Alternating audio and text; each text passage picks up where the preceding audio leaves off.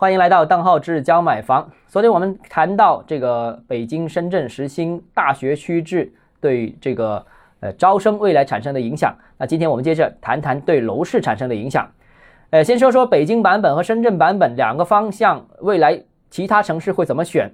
那如果是一些对人口流入量比较多的城市，那我相信这些城市可能会更多的参考深圳的版本，因为毕竟呢，先到一个城市和后到一个城市会产生对这个城市贡献的差别，那城市给予它的一些不同的优惠啊，不同的积分上面的差异也是可以理解的。那对城市老居民啊，你进入的比较早的，贡献比较多的，对于一些特定人群，那可以。给予一些倾斜性的政策，但对于一些人口比较稳定的大城市，那我相信可能会选择北京的方案会居多，因为北京啊都是老居民、本地居民为主，新增人口相对少一点，那所以大家贡献或者大家的条件相差无几，在在这样一个情况之下，摇号可能就是相对比较公平的。那广州，我觉得可能。这个深圳方案的可能性会更大一点，因为广州也是人口流入的大城市啊。在过去十年时间里面，广州新增人口接近六百万，是全国人口增速最快的前三个城市之一啊。所以这个新人口很多，那可能新旧人口之间有差异，这个政策上面也有所倾斜。好了，那接下来就说说对楼市，特别是学位房的影响了。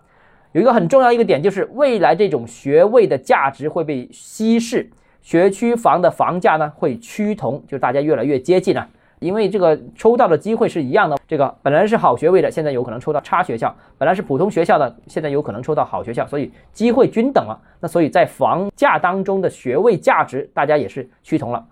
但是要强调一下啊，大学区制招生对名校学位房是一个利空，原来是非名校的一些学位房，那我觉得是一个利好啊。那所以，如果在市场其他基本情况不变的情况之下，名校原来是名校的学位房的价格可能会因此而出现价格下降，因为学位的价值下降了；而非名校的一些学位房的价格应该可能会上涨，因为它有可能抽到名校了，所以大家趋同，但是会引发一些涨一些跌啊。第二个呢，就是没机会选名校呢，未来可能会产生一个新现象，就是选民班啊。那在初中阶段，其实很多家长都知道了，学校会根据学生的素质进行分班，成绩好的啊，那就分一个班，这个班的目标就是冲更好的成绩；成绩不好的可能会分一个班，那这个班就以快乐、以和谐为主啊，反正你懂这意思的啊。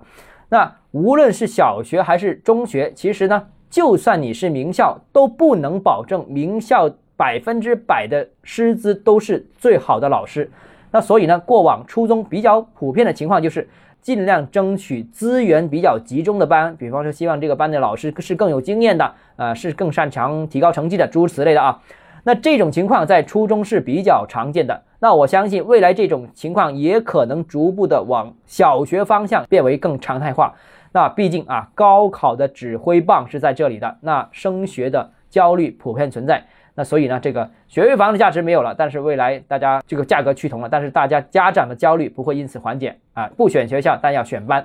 好了，今天节目到这里啊，如果你个人购房有疑问，想咨询我本人的话，欢迎私信我，我们明天见。